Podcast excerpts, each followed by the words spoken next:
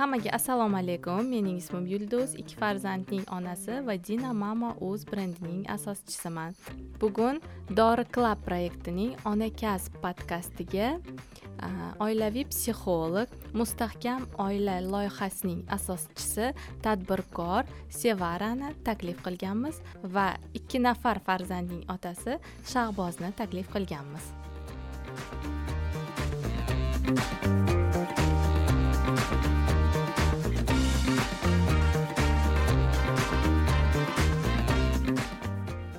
Hammaga ma'lumki e, oila tuzilgandan keyin ya'ni ikki yosh e, oila qurgandan so'ng e, eng shirin payti hisoblanadi. Yoshlar bir biriga ko'nikishadi e, turli xil sinovlardan qiyinchiliklardan yaxshi kunlardan kunlarni boshlagisidan kechirishadi va eng asosiysi ular yangi oilada yangi farzandni dunyoga kelishiga tayyorgarlik ko'rishadi va judayam kutishadi. Bu hamma uchun kutilgan onlar nafaqat ona va ona va ota uchun. Balki e, atrofdagi qarindoshlar ham buvilar bobolar uchun juda yam kutilgan onlar hisoblanadi. E, ayol homilador bo'lgandan keyin ko'pincha e, uni sog'lig'iga e'tibor berish kerak bo'ladi. Bu ham judayam bir muhim E, momentlardan biri hisoblanadi va e, man shuni bilmoqchi edimki aynan homiladorligini bilgandan so'ng erkaklar e, qanaqa vaziyatga tushadi? Ya'niki ayol farzand ko'rishga tayyorgarlik ko'rishni boshlaydi ham jismonan ham ma'nan. Otalar aynan shu yaxshi xabarni eshitgandan so'ng qanday kechinmalarni kechirishini sizdan so'ramoqchi edim shahboz. Masalan siz ayolingizdan men homiladorman degan so'zni eshitganingizdan keyin nimalarni his qilgansiz? Assalomu alaykum avvalambor endi e, bunaqa yaxshi e, nima deydi xabarni eshitgandan keyin baribir har bitta odam xursand bo'ladi. Mhm. e, o'zini qo'yarga joy topolmaydi kerak bo'lsa. Manda ham xuddi shunaqa bo'lgan o'sha homiladorligini aytganda manda ham shok darajada deydiyu. Shunaqa darajada manda xursandchilik boshqalarni misol atrofimizdagilarni hayotini ko'rganimda misol ayol homilador bo'lgani yoki farzandli bo'lganini eshitganimizda unchalik darajada xursandchilik bo'lmasdi. Baribir e, o'zingizda boshqacha bo'lar ekan ощущенияsi e, unaqa hissiyot qanaqadir tasvirlab bo'lmaydi tasvirlab bo'lmaydigan hissiyot qarang har homiladorlik paytida ayollarda turli xil kechinmalar bo'ladi. Kayfiyatini tushishi bor yokida shunaqa og'ir oyoq bo'lgan payt u ovqat yegisi keladi. Shunaqa paytlarda ayolingizga yaxshi ko'rgan narsalarni kechqurun yegilar kelsa olib kelganmisiz? Bo'lganmi shunaqa? Nimalar ko'proq so'raganlar? Shunaqa hodisalar ham bo'lgan. Endi topilmaydigan narsalar ko'p bo'ladi. Misol qishda yo'q meva bo'lib qolishi mumkin tarvuz tarvuz so'raganmilar bo'lib qolishi mumkin. Uni nimadir bilan yengib o'tganmiz. Shunga o'xshash narsa harakat qilgansiz olib kelib berishga. Yaxshi. Endi tug'ruqdan keyingi holat haqida gaplashmoqchiman. O'ylaymanki eson omon sog' salomat birinchi farzandni qo'linglarga olgansizlar undan keyin olib chiqqandan keyin kechqurun uni e, uxlatish bor yig'lashi bor cho'miltirishi bor. Shunaqa vaziyatlarda ayolingizga yordam berganmisiz? Yoki ishda ko'proq mana oilamga foydam tegsin ko'proq pul topib ularga yaxshi hayotni обеспечить qilib beray deb harakat qilganmisiz? Yoki qanaqa bo'lgan sizlarda shu manda hozirgacha shunaqa. Mhm. man e, o'sha tug'ilganida tug'ilganidan boshlab e, sal yig'loqroq edi. Kechasi faqat qo'lda uxlatish kerak bo'lardi. Kerak bo'lsa uzr gapingiz bo'ldim qiz bo'lganmi o'g'il? O'g'il ha? O'g'il bo'lgan o'sha yig'loqroq bo'lgan qo'lda shu quchoqlab uxlatish kerak bo'lgan paytlarida ham misol galma galdan ko'tarib uxlatib yig'lasa ham kashaga o'rgangan kasha ichib shu kashasini hozirgacha kashada hozirgacha o'zim kechasi shunaqa ovoz chiqqanda o'zim turib qilib beraman. Har kun turib qilib berasizmi? Ayolingiz uxlaydilar siz turib qilib endi ikkinchisiga qaraydida ayol ha ha hozir ikkinchi farzandinglar ham bor. kichkina u hali chaqaloq. U birinchi farzandimiz ham hali ikki yosh unaqa katta emas kichkina. но harakat qilaman что bitta o'zi qiynalib qolib baribir ayol kishini ko'ngli nozik bo'ladi. O'shaning uchun harakat qilaman o'ksib qolmasligidan bitta o'ziga qolib ketmasligidan. Judayam yaxshi. Hozirgi kunda ayolga qarashish bu e, oldin masalan uyalishardida ko'pchilik. Yo'q endi bu ayol kishini vazifasi bola boqish. Man judayam xursandman что hozirgi otalar hozirgi yigitlarimiz. Nafaqat shu uy ro'zg'ori bilan balki onaga bola tarbiyasi bilan ham bola parvarishi bilan ham shunaqa yordam berishganda man judayam xursandman. man uyalmayman chunki o'zimni farzandim to'ppa to'g'ri man hech qanaqa misol kimdir so'rasa ham bemalol ochiqchasiga ayta olaman. Kerak bo'lsa kashasini qilib beraman.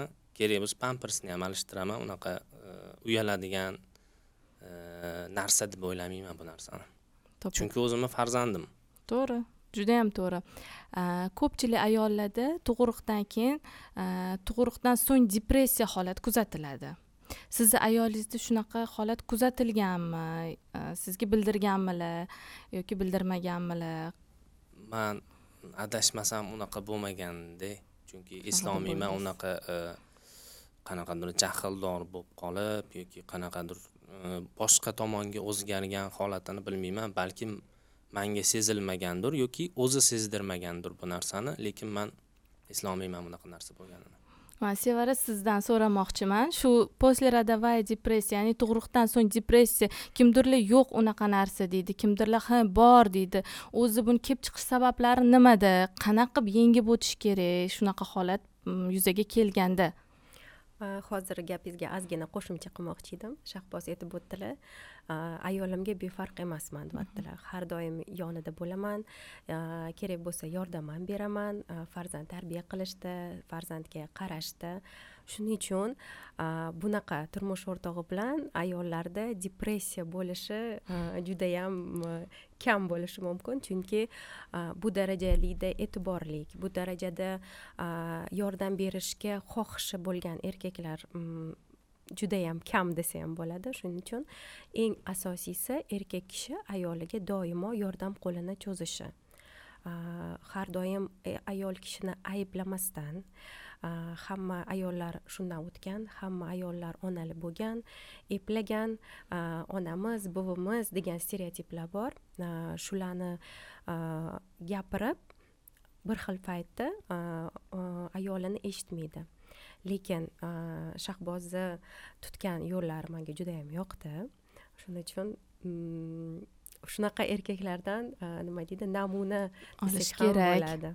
to'g'ri to'g'ri Э, tug'ruqdan so'nggi depressiyaga uchragan ayollarni erlarga qanday e, tavsiyalar bergan bo'lardingiz? Agar e, tug'ruqdan keyingi depressiya haqida gapiradigan bo'lsak ayollarda e, tug'ruqdan keyin e, hamma biladi gormonlari o'zgaradi.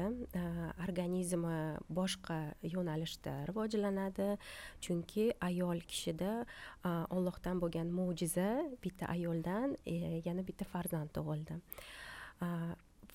Organizm boshqatdan tiklanish uchun unga ham vaqt kerak.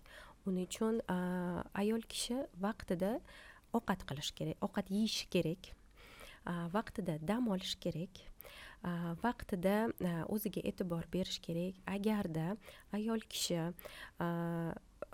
tug'ruqdan keyin situatsiyasi o'zgaradi qo'lida yosh bolasi bor. Bolasiga doimo yigirma to'rt soat nazorat qilib turish kerak qarab turish kerak. Shu paytda ayol kishi ozgina o'zidan uzoqlashib qoladi. O'ziga bo'ladigan e'tibori oldidagi berolmaydi shundan ko'p ayollar g'azablanishi mumkin. Keyin hozirgi zamonamizning eng ko'p e, katta problemasi shuki e, instagram bor telegram bor. Bu narsalarda e, endi tug'ruqdan chiqqan ayollarimiz boshqa ayollarni qanchalik hamma joyda eplab ham ovqat ham eri ham bolani eplayotganlarini ko'rib ham unga qaramasdan juda o'ziga qarab yurishlarini ko'rib ular ham shunga nima deydi o'zlarini tenglashtirishadi. boshlab bu yuzasidan ham o'ziga bo'lgan qattiq talab paydo bo'ladi bahosi tushadi va shu yuzasidan ham ozgina nima deydi jig'ibiyronlik boshlanadi. Farzand yig'lagan sari ayol kishi ham asabiylashib boshlaydi. Shuning uchun bunaqa paytlarda ayol kishi doimo yordam so'rashni bilish kerak. Bizani ayollarimiz ko'pincha man yordam so'ramayman o'zim eplayman o'zim qilaman degan tushunchasi bor. Bu mm, ozgina xato deb bilaman. Chunki ayol kishi agar yordam so'rasa iltimos masalan e, turmush o'rtog'idan bo'lishi mumkin. Manga sizni yordamingiz kerak ozgina dam olib olaman.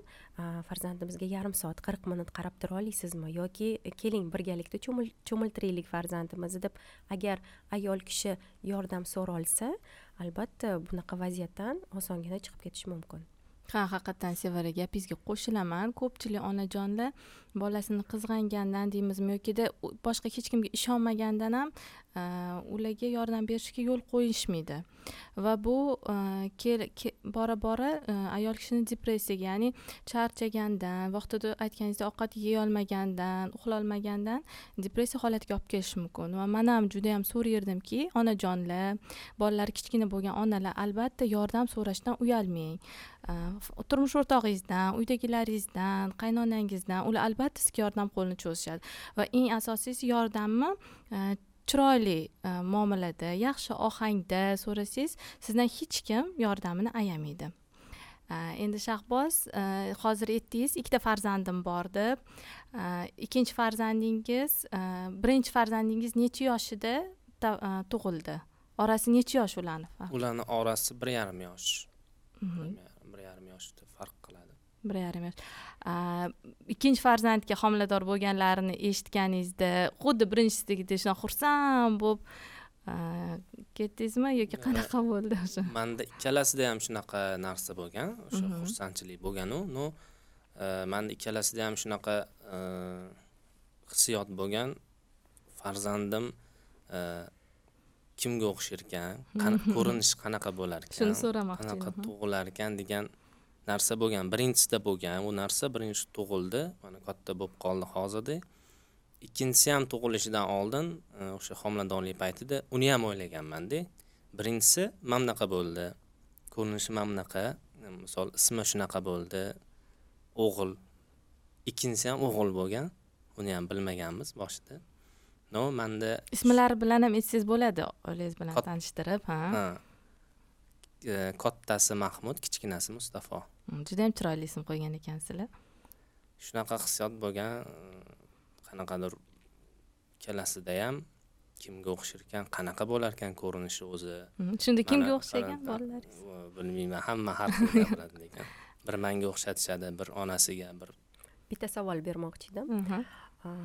Shu farzandlaringiz tug'ildi ota bo'ldingiz sizda qanchalik mas'uliyatingiz paydo bo'ldi? Qanchalik hozir endi man ikkita farzand otasiman deganda qanaqangi qo'rqinch emas bu qanaqangi mas'uliyatli insonman deb o'zingizni sezdingiz? Oldingi hayotingiz bilan taqqoslaganda hozirgi hayotingizda qanaqa o'zgarishlar bo'ldi? Man birinchi o'rinda otalikni his qildim. Qanaqa ekan onam ham onam ham aytardilar o'sha uylanmasdan oldin yoshlik paytda. Ko'chada yursak e, telefon qilganda ko'tara olmay qolsak yoki boshqa qilsak kech kelib qolsak uyga aytardilarda e, ne kech kelyapsan xavotir oldim nima xavotir olasiz degan gaplar bo'lardi. Hozir shu narsani tushunib yetdimda o'sha paytda aytardilar e, ota bo'lsang bilasan tushunasan derdilarda man shu narsani tushundim. Hozir ham misol onasiga ham ishonmaymanda bolalarni ko'chaga olib chiqmoqchi bo'lsa ko'chaga olib chiqsang ham uzoqga olib ketma shu do'mni tagiga olib tush olib chiq mana shunaqa narsa e, xavotir. Endi hozir kelajakda endi shu qo'rqyot qo'rqmaymanu e, kelajakdagi tarbiyasi ta'lim tarbiyasi qanaqa odam bo'lib yetishishi manga endi buyog'iga yog'iga e, qanaqadir e, imtihon imtihondek gap. Shu narsa sizni tashvishga solyaptimi ha. Chunki misol man o'zim e, unaqa maqtanib aytmayman man yomon odam bo'lmadimda ota onamni tarbiyasi bilan qattiqqo'lligi bilan e, man o'zim ham qattiqqo'lman hozir shu katta o'g'lim nimadir qilsa e, gapga quloq solmasa baqiraman hamda kichkina bo'lsa ham ozgina cho'chiydi. Но bu narsa kerak deb o'ylayman. Chunki biza misol ko'plar aytishadi baqirmagin yosh bolaga bez bo'lib qoladi. Lekin biza bez bo'lmadikda chunki biza ham misol mana shunaqa narsada katta bo'ldik. Urushishgan qattiq qo'l bo'lishgan xohlagan joyimizga borolmaganmiz kerak bo'lsa xohlagan ishimizni qilolmaganmiz vaqtida. No shu narsa kerak deb o'ylayman. Tarbiyada farzandlaringiz kelajakda yetuk inson bo'lib yetishishi uchun uchta eng asosiy oldingizga qo'ygan maqsadlaringiz? To'g'risi unaqa o'ylab qo'ygan rejam yo'q. Endi duo qilamiz и iloji boricha shu to'g'ri yo'ldan ketishga harakat qilamiz. Savol bermoqchi edim. Siz ota vazifasida qanaqangi burchlaringiz bor farzandlaringiz oldida ota vazifasida shu maqsadlar qo'ygansiz bular mana savol berdilar mana man otaman ikkita o'g'lim bor. Endi shu bilan birga man mana mana shu narsani qilishim kerak. Mana bu narsadan masalan voz kechishim kerakdir balkim. Qanaqadir maqsadlaringiz yoki o'zingizga nima deydi o'ylab qo'ygan vazifalaringiz bormi? Vazifa unaqa vazifa o'ylab qo'yganim yo'qu но o'sha eng keraklisi to'g'ri tarbiya berish kim bilan yurishi kim bilan misol o'rtoq bo'lishi bu kimni ishi sizni ishingizmi mani ishimda. Chunki misol ko'ramiz o'zimizni ham qo'yishmaganda o'g'irlik qilgan boshqa qilgan bolalar bilan shunaqa bo'lardi oldin yurmagin u bilan unga qo'shilmagin degan narsa bo'lardi.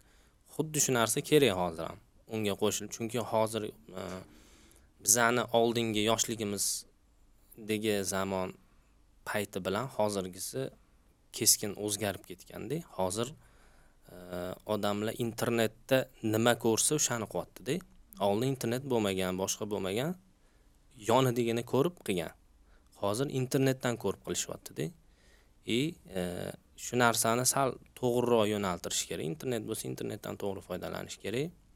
Yonidagi o'sha e, birga yurgan birga o'sayotgan odamlarini sal sortirovka qilish kerak saralab olish kerak. Yoshligidan shuni o'z qaromog'imga olaman demoqchisiz kontrollировать qilaman ya'ni keyingi safarimizga judayam zo'r mavzu chiqdi. Hozir bu narsani nima deydi gapirmay qo'ya qolamiz chunki bu judayam katta mavzu.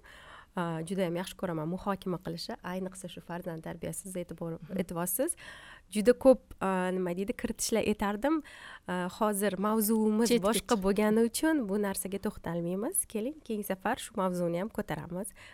Qanchalik farzandlarni ota onani kontroli farzandni yaxshi nima deydi yetuk farzand bo'lib o'tishiga qanchalik bog'liq? Lekin qisqacha aytib o'tib ketsangiz ham bo'ladi masalan hammaga qiziq deb o'ylayman. Qiziq lekin mavzuyimiz hozir homiladorlik va bo'lajak otada bo'ladigan qo'rqinchlar haqida bo'lyapti. Shuning uchun chuqurlashishni xohlamayapti chunki mavzu judayam nima deydi? Chuqurlashib juda ko'p muhokama qiladigan.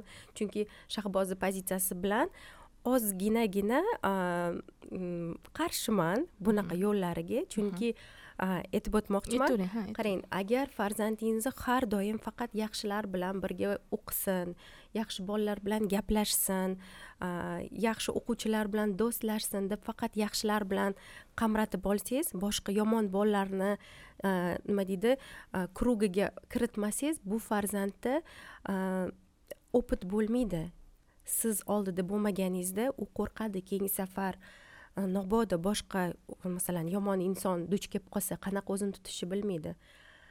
Xuddi biza uchun ham opit kerakku har doim hayotimiz yaxshi bo'lavermaydi hayot oq qora bilan iborat. O'shaning uchun farzandga imkon berish kerakki shu inson bilan gaplashib muloqot qilib o'zi to'g'ri xulosa qilibgina aytishi mumkin. Masalan adajon man bu bob bilan gaplashdim lekin buni uh, bu gaplari manga yoqmadi manga to'g'ri kelmaydi shunda aytasizki ha farzandimga to'g'ri tarbiya beribman o'zi tanlayapti kim bilan do'st bo'ladi kim bilan do'st bo'lmaydi o'shaning uchun siz qanchalik farzandingizni himoya qilmang yomon bolalarga qo'shilmasin bu narsa yaxshilikka olib kelmaydi farzandni opiti bo'lishi kerak urushib ko'rish kerak talashib ko'rish kerak shu bilan birga hayotga bo'lgan nima deydi mm, hayotda immuniteti paydo bo'ladida og'ir vaziyatga tushganda qanaqa chiqib ketishiga ham osonroq bo'ladi. Haqiqatdan gapingizga qo'shilaman.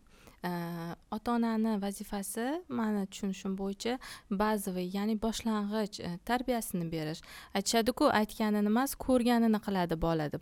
Uyda e, umuman qanaqa muhit bo'lsa otasi o'zini qanaqa tutsa onasiga nisbatan farzandi ham ulardan o'rnak oladi.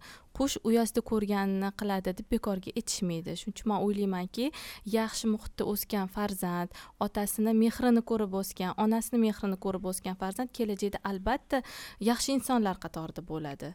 Va o'ziga ham e, shunaqa shu oilada katta bo'lgan yaxshi tarbiyali e, insonlar bilan do'st bo'ladi deb o'ylayman. E, keyingi savolim mana o'zingiz yoshligingizda ota onangiz sizga bergan tarbiyalarida qilgan o'sha замечаниялар deymizmi qaysi birlarini siz o'zingizni farzandingizga qo'llamagan bo'lardingiz?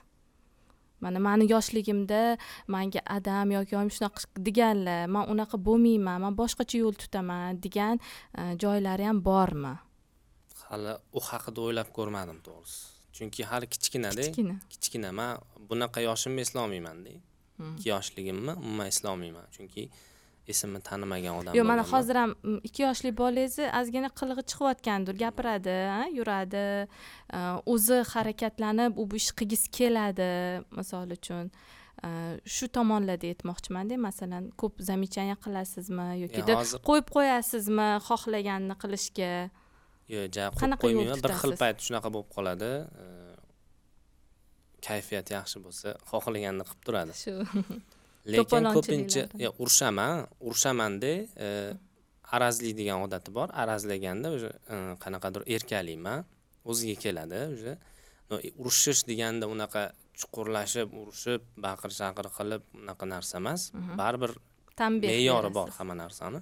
Yoshiga yarashada ikki yosh bo'lsa shu yoshiga yarasha e, nima deydi tanbeh beraman qanaqa qilib siz определять qilasiz yoshini ikki yoshda sal pastroq gapiraman to'rt yoshga sal balandroq o'n yoshga maksimal darajada masalan qaysi qilgan ishi uchun siz unga tanbeh berishingiz mumkin ayta olasizmi qanaqa случайlarda siz uni urishasiz derazani ochib o'yinchoqlarni otib yuboradi shunaqa paytlarda ham urushaman otmagan tushuntiraman tushunadi unaqa hozir ular tushunadigan yoshda yuz foiz unaqa zo'r tushunib ketmasa ham lekin tushunadi tushuntiraman shu otmagin gapimizni tushunadi baribir otmagin unaqa qilmagin deyman baribir qiladi lekin o'sha chunki u rivojlanyapti tushunadi deyapsiz ну tushungan inson boshqa qilishi kerak emas lekin u qaytadan qilyapti yo'q tushunadi tushunadigan narsalari ham bor tushunmaydigan narsalari ham borda. Tushunadigan narsalari aytganimda boshqa qaytarmaydi. Yoki e, keyin safar qilayotganda o'ylab o'ylab turib yoki man bormanmi oldida yo'qmanmi shunga qarab turib misol oldida bo'lsam ham bir narsaga urushsam bir e, ish qilmagin desam oldida bo'lsam keyin safar. Bundoq qarab qo'yadida man bo'lsam qilmaydi o'sha narsani.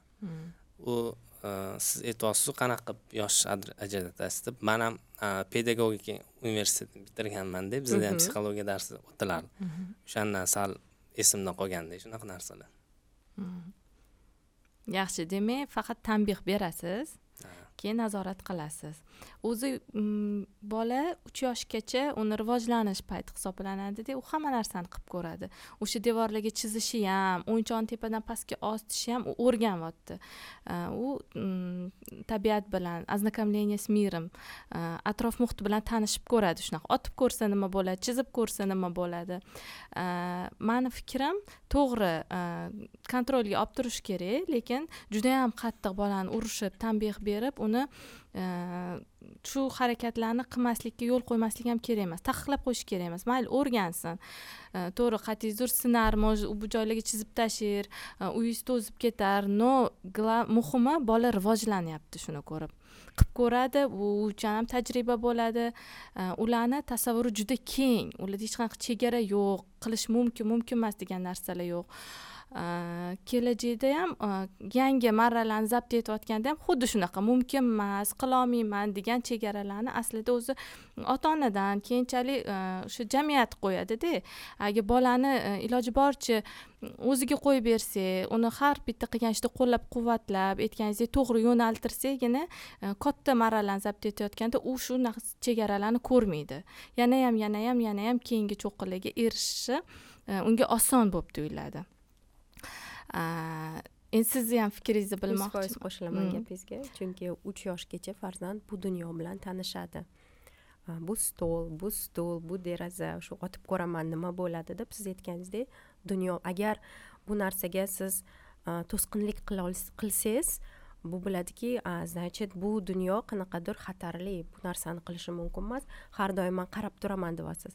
Значит adam qarab turibdilar bu narsani qilolmayman qilishi mumkin emas deb siz bunga qanaqadir yo'nalish berasiz shunaqangi qilingki farzandingiz sizdan xursand bo'lib ko'ngli to'q bo'lib что adam oldimda adam manga ruxsat beradi. Bu degani hamma narsani qilish emas chegara bilan конечно o'ziga hech qanaqangi zulm yetkazmagan holda atrof muhitga zulm yetkazmagan holda hamma dunyo bilan tanishish imkonini berishingiz kerak. O'zi bir xil payt urushib o'sha baqirib aytganimda nimadir qilmagin yoki там eshikni yop yoki uni bu narsani olib kelib ber deb balandroq tonda gapirganimda qilmaydida. Lekin erkalab chaqirib man o'qisam o'sha ishni qiladi. No baribir bilmadimu man o'ylayman hamma narsa me'yori bo'lgani yaxshiyu. No baribir urishish kerakda siz nazariy tarbiya qilish kerak demoqchisiz? Tarbiya tarbiya deganda misol mani tushunishim bo'yicha tarbiyada e, har xil tarbiya bo'ladiyu. Kimdir kimdirlar urib tarbiyalaydi. Kimdirlar misol erkalatib yuborsa ham bo'lmaydida kimdirlar umuman urishmaydi bolasini so'kmaydi ham e, so'kish emasu urishmaydi umuman. E, urmaydi boshqa qilmaydi lekin shunaqalarni ko'rganman вообще taltayib ketganda misol o'zim tengqurlarim bor yoshlikda mana shunaqa bo'lgan xohlaganini qilgandek hozirgacha xohlaganini qiladi. Chegara bo'lmagan urushadigan odami bo'lmagan bo'lgan ota onasi bo'lgan urushmagan o'z holiga tashlab qo'ygan. Nimanidir qilging kelyaptimi qil. Qayergadir borging kelyaptimi bor. Chegara yo'q. Chegara bo'lmagan. O'zing xohlagan o'zingga yoqsa bo'ldi degan narsa bo'lgan. No hozirga hozir bilaman shunaqa odamlarni. Hozirgacha bilganini qiladi. O'shaning uchun man qanaqadir e, baribir urushib turish kerak deb o'ylayman hammani o'zini tarbiya qilish stili bor shuning uchun man sizga siz qilayotgan ishingiz to'g'ri yoki noto'g'ri deb aytolmayman agar siz o'ylaysizki shunaqa tarbiya qilish stili man uchun normal man shuni tanlayman desangiz bu sizni nima deydi решениеңiz siz tanlagan yo'l va siz xohlagan farzandlar voyaga yetadi. O'shaning uchun keyingi mavzuga o'tib ketdik shuning uchun bu aytyapmanku bitta mavzu qilib farzand tarbiyasi haqida kengroq chuqurroq gaplashsak judayam muhim va kerakli bo'lardi deb o'ylayman ayollar uchun ota onalar uchun. Chunki bu mavzu judayam kerakli hozirgi paytda kimnidir o'ylaydi mana urishib tarbiya qilaman yaxshi inson bo'ladi. A kimnidir erkalasam наоборот e, judayam e, erkinsiz bo'lib ketadi deb o'ylaydi o'shaning uchun qanaqa qilib shu me'yorni ushlab turish qay darajada e, farzandga qattiqqo'llik bo'lishi kerak qay darajada kontrol bo'lishi kerak qay darajada erkinlik berishi shuni me'yorini bilgan holda shu mavzuni ko'tarib chiqsa ham to'g'ri man man ham foydali bo'ladi. hamma uchun ota onalar uchun foydali bo'ladi deb o'ylayman. Endi mavzuyimizga qaytamiz. Siz boya aytib o'tganingizdek ikkita farzandingiz orasi judayam kam ekan ya'ni bir yarim yosh ekan.